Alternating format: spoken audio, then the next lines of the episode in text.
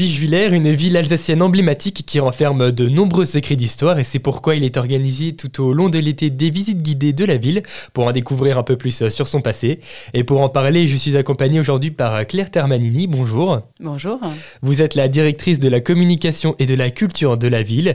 Dans un premier temps, qu'est-ce qui fait de Bichevillers une ville d'histoire? Alors Bichevillers euh, est une ville qui a un passé euh, historique, donc qui a été fondée vers le XIIIe siècle, 12e 13e, et euh, dans lequel on va, avoir, on va trouver en fait différents monuments euh, importants. Certains ont aujourd'hui disparu. Euh, nous avions un château qui ne se voit plus puisqu'il a été démantelé, mais la ville en est en fait en est parsemée de ces pierres, et donc c'est aussi découvrir ce qui a pu se passer et qui vivait ici. La visite à Bichevillers vous emmène donc découvrir tous les secrets qu'il y avait au cours de la vie du château. Tout à fait. Donc, on est vraiment sur une visite euh, très historique de la ville. Donc, autour, euh, on commence autour du XIVe siècle. Donc, on va passer euh, devant la pharmacie princière, qui est un bâtiment classé monument historique. Puis, on va descendre, en effet. Alors, imaginez ce château. Hein. donc, on montre ce à quoi il pouvait ressembler. Alors, il faut imaginer un château un peu à la Versailles. Donc, ça finit par devenir un château de plaisance. Et donc, pour les plus curieux, peut-être, le château, où est-ce qu'on pourrait le situer aujourd'hui? Alors, il est au parc du château.